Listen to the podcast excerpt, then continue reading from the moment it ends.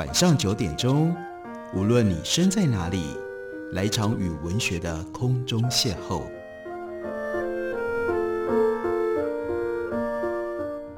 杨照谈书，邀您一同遨游文学世界，认识古今中外的经典之作。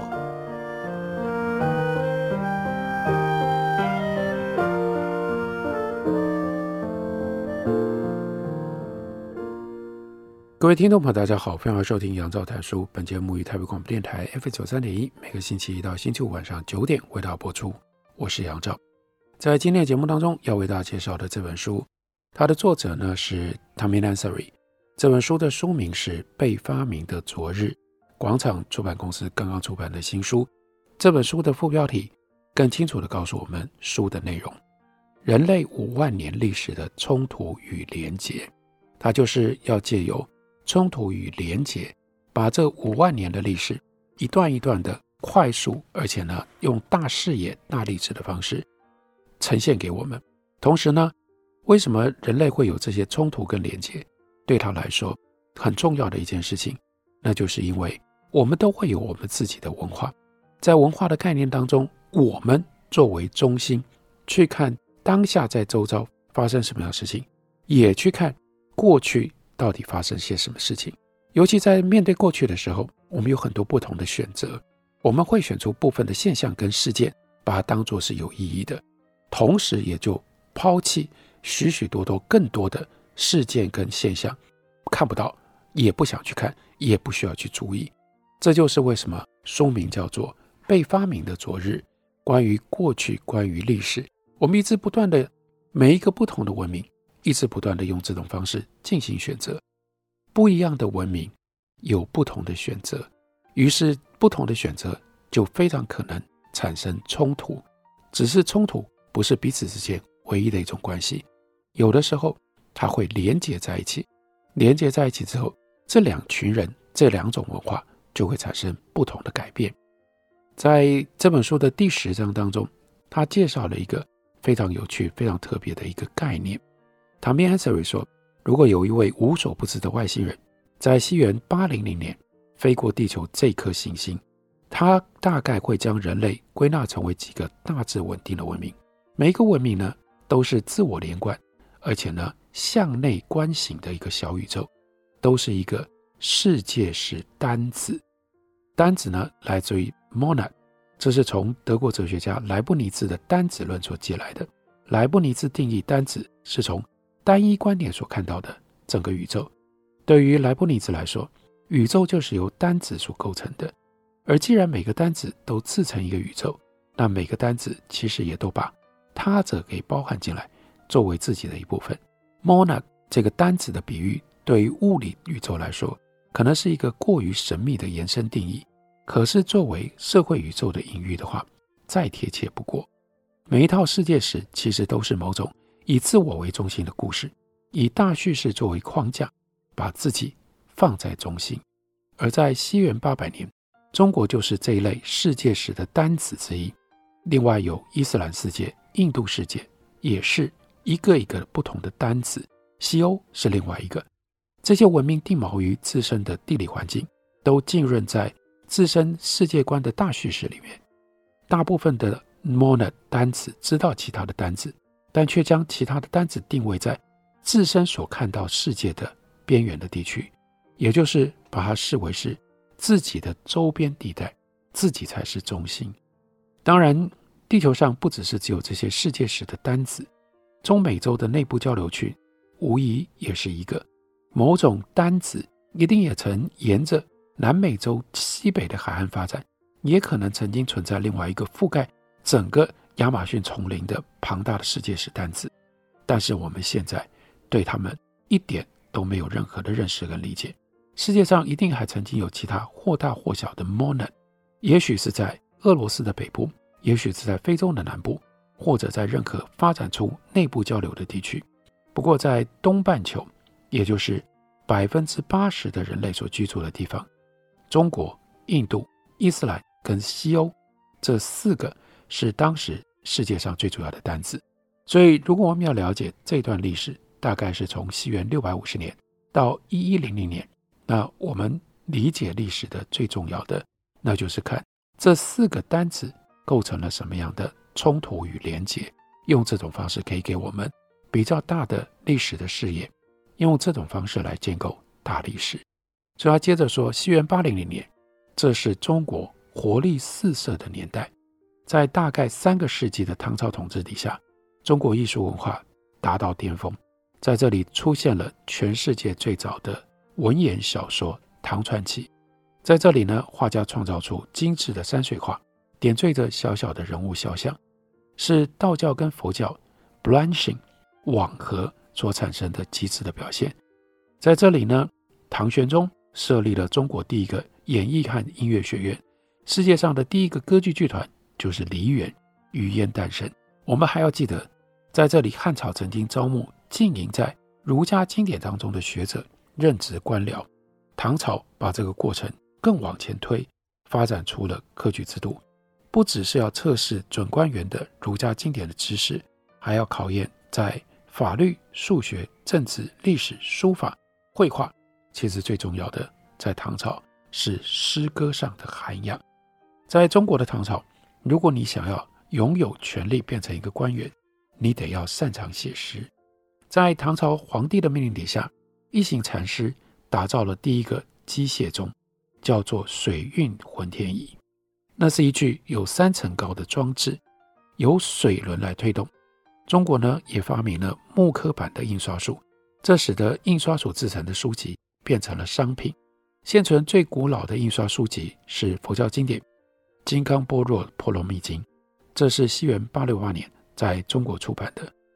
到这个时候，在中国，道教跟佛教相当 blanching，已经网合在一起，但它们并没有因为融合而消失。两种思想体系仍然非常的兴盛。道教仍然是一个充斥着道术的大众信仰，但是涉猎炼丹术的道教术士，则变成了科学家的原型。他们在寻找把那种不值钱的金属。变成金子的过程当中，发展出化学的萌芽基础，在试图精进预言的能力，他们又将占星术推上了更高的一层，从 astrology 变成 astronomy，占星术变成了天文学。在寻找神仙妙方的时候，他们编撰药典，辨识出超过八百种草药。当然，讽刺的是，道教的道士是在寻找长生不老的方药的时候。意外地发明了火药，本来是要长生不老，结果却找到了让人可以毁灭人的生命最有效的一种方法。唐朝末年，政府转而反对佛教，因为佛教的寺院几个世纪以来都不用缴税。到了第九世纪，他们拥有中国将近百分之四十的土地，不用纳税。所以到了西元八四三年，唐武宗灭佛，下令关闭所有的寺院。没收土地，强迫大概二十五万和尚跟尼姑还俗，找工作养活自己。中国佛教从未恢复作为独立于政治势力外的思想体系的地位。不过，佛教思想已经如此全面深入中国的美学跟中国的生活，变得隐微难察。到了西元第九世纪，唐朝灭亡了，随后是五代十国，然后宋朝崛起。宋朝呢，在 Ansari 的眼中看起来像是唐朝的续集。中国的文化继续光辉灿烂，尽管它历经了微妙的风格的转变，变得不那么样的抒情了。社会的焦点从艺术转向科技。中国人曾经有雕版印刷，现在发明了活字印刷。中国人曾经有火药，现在开始拿火药来冲天大炮，而不只是用来放烟火。在这个时期，中国人也发明了。磁罗盘，他们也发明了叶子戏，而宋朝的官僚还发现纸的另外一项新奇的用途，那就是可以当纸钞。其他的地方没有这种发明，因为纸钞会需要由完全掌控经济活动的中央政府作为背书撑腰。那个时候，只有中国有这样的体系。在宋朝的统治底下，经济很活络，许多家庭开始贩卖原来只是拿来当做私人家庭用品的货物，布料、衣服、首饰，诸如此类，家户生产量逐渐提高到工业生产的规模，它就变成了地位的象征。先前由家人、妻子、儿女所完成的工作，现在呢，雇佣劳工来完成。这类家庭取得了更高的地位。事实上，拥有无工作能力的女人，在当时是一种地位的象征，让这样的家庭显得更高贵。而众人都可以看到这个家族的成就有多大。中国上流社会里，越来越多的家庭采纳了缠足的习俗，把年轻女孩的脚包裹起来，在脚骨还发育的时候把它弄断。这些女孩长大了之后，脚呢病态的小，无法发挥正常的功能。也就无法从事一般的劳动。在这个时期，中国大多数的时候都对世界罕长的开放。阿拉伯船停靠在中国的海港，从波斯跟阿富汗来的骆驼的商队，沿着长城来到欣欣向荣的市场。从东南亚、伊斯兰世界、印度和非洲来的商品，川流不息进出中国。因此，这个时候难怪。中国人把他们的世界视为独一无二的世界，所有的这些艺术、商业和发明，都发生在一个凝聚力很强的世界历史的框架当中。中国人仍然是现在为循环叙事的一部分，那是人类无法改变的历史的动力。他们也仍然把世界视为是在同心圆宇宙当中所开展的故事。他们仍旧认为他们的社会是中央之国，而被。旁边心怀嫉妒的野蛮人所包围，在好的时候，有着天命的帝王世袭统治全世界，所以世界处处和谐，无数错综复杂的生命之流完美交汇，一如丝绸布匹的线。这是中国人看世界的方式。我们休息一会儿，回来继续聊。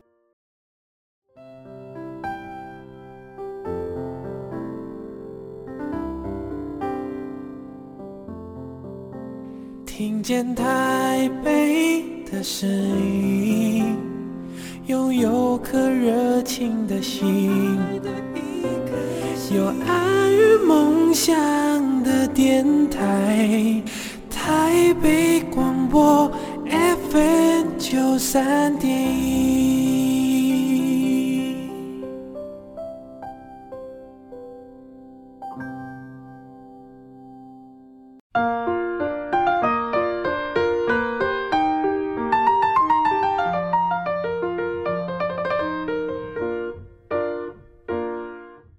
感谢您继续收听《杨照谈书》。本节目为台北广播电台 F 九三点一，每个星期一到星期五晚上九点为大家播出到九点半。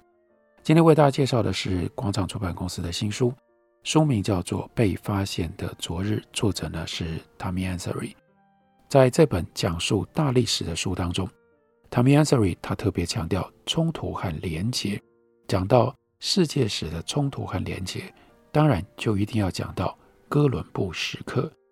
在十五世纪，葡萄牙王子呢，亨利，他感染上了十字军的狂热。对于后世的历史学家来说，他是航海家亨利，但是在他的当下生活现实上，亨利王子其实连在自己的鱼池池塘里都没有航行过。那他为什么被称之为叫做航海家亨利呢？因为他资助探险非洲海岸的远征，他要人们驾着船。走得尽可能越南部越好，然后呢，他提供资源，让有兴趣的人去从事这种航海的冒险。那个头衔赋予亨利王子一个好奇心旺盛的形象，一个早期的现代主义者，几乎算是一个原始的科学家。不过在当时，他并不是这样看待自己的。航海家亨利是基督骑士团的团长，这是圣殿骑士团的后继的团体。他生活的像是一个修道士一样。穿着粗毛布的衬衫，以单身为傲。据说到了死的时候，仍然是一个处男。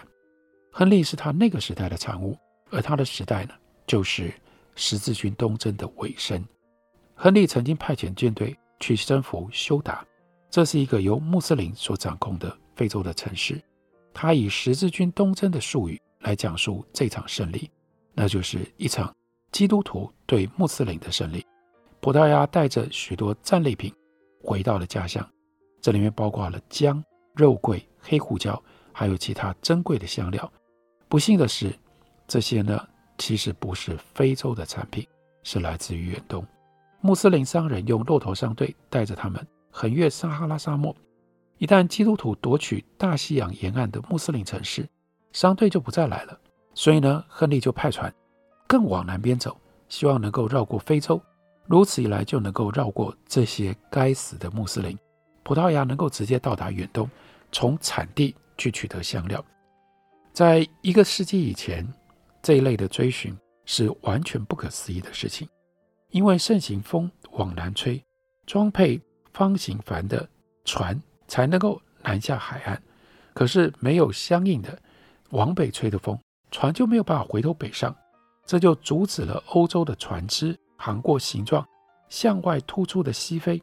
但是现在，葡萄牙人打造了一种特别的灵巧的船只，叫做 Caravels。它有浅浅的龙骨，很容易旋转。最重要的是，它装配有大三角帆，让船只可以逆风行驶，在逆风当中仍然能够运用风力。所以现在葡萄牙的水手能够大胆地航向更远的南方。可是呢，他们从来没有找到可以绕过去的角。有些人开始低估抱怨说，非洲搞不好延伸到地球的尽头，也许根本就没有在南方有一个什么样的角。可以绕得过去。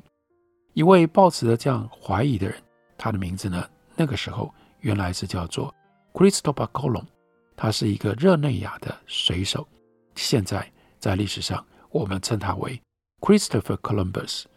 他身材魁梧，有一张长脸和老鹰一般的五官。他的头发很早就变白了，也许是因为他的沧桑历练而过早斑白，因为他就像其他的水手一样。航行过各大的海域，他参加过两次葡萄牙远征，试图绕过非洲南端都失败了。他也待过在地中海航行的商船，那艘船后来被竞争者、被仇人给弄沉了。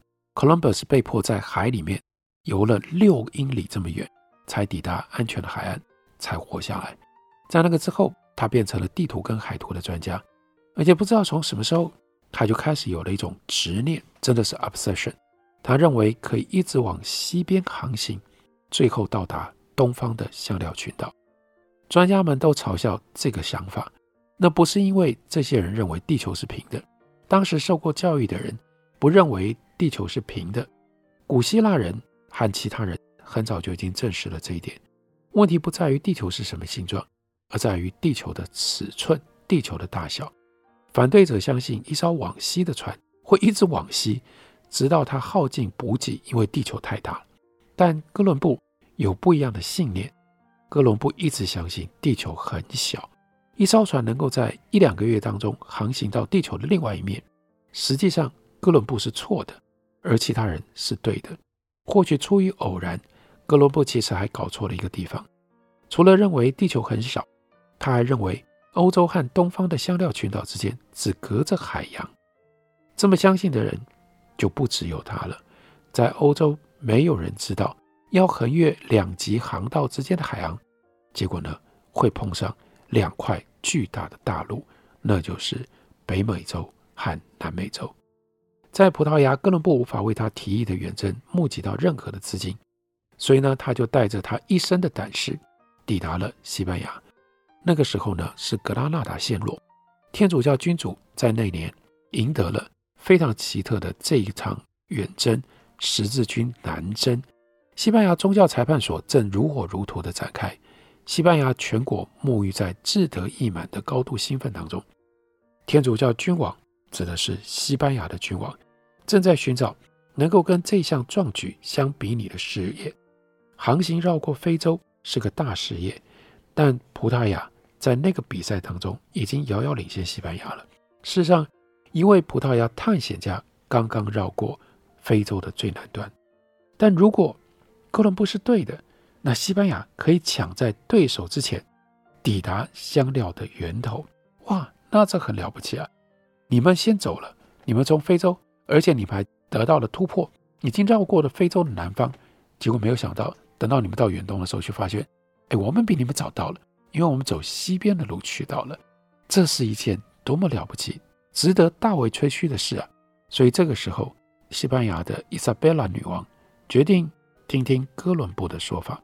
而哥伦布呢，很重要、吸引人的地方是他要的不多，只要三艘小船，他的成功的机会不是这么大，但他愿意豪赌，因为豪赌会得到最丰厚的报酬。所以伊莎贝拉女王赌他一把。一四九二年的夏天，哥伦布从西班牙的卡迪斯起航，他的三艘船跟全体船员只能够塞满六十年前由郑和率领的中国舰队的一艘船。就知道，其实规模很小。在航行越过开阔海洋的两个月，已看不见任何的土地之后，他的船员威胁要叛变。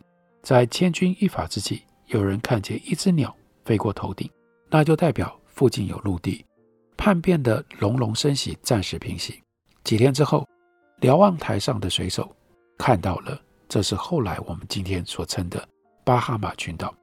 哥伦布跟水手隔天跋涉入岸，哥伦布双膝跪地，喃喃说着感激的祈祷，并且宣布这个岛屿属于西班牙。他以为他自己到了印度，稍后等到他抵达古巴的时候，他认为那里是日本。而他在后来航行登陆了委内瑞拉，他又觉得他自己到了伊甸园。这是哥伦布的故事。如果有任何世界历史是按照逐渐增加的交流来纪念，那哥伦布时刻是纪元的元年。不从那样一个日子算起，也只是因为世界上的纪念系统在哥伦布起航的时候已经过于根深蒂固。基督教世界长久以来是用基督诞生来标志历史的开端。犹太历法可以追溯到理应是亚当跟夏娃被逐出伊甸园的那一天。伊斯兰世界则是以使者。穆罕默德，他带领追随者进入麦地那那一年算起。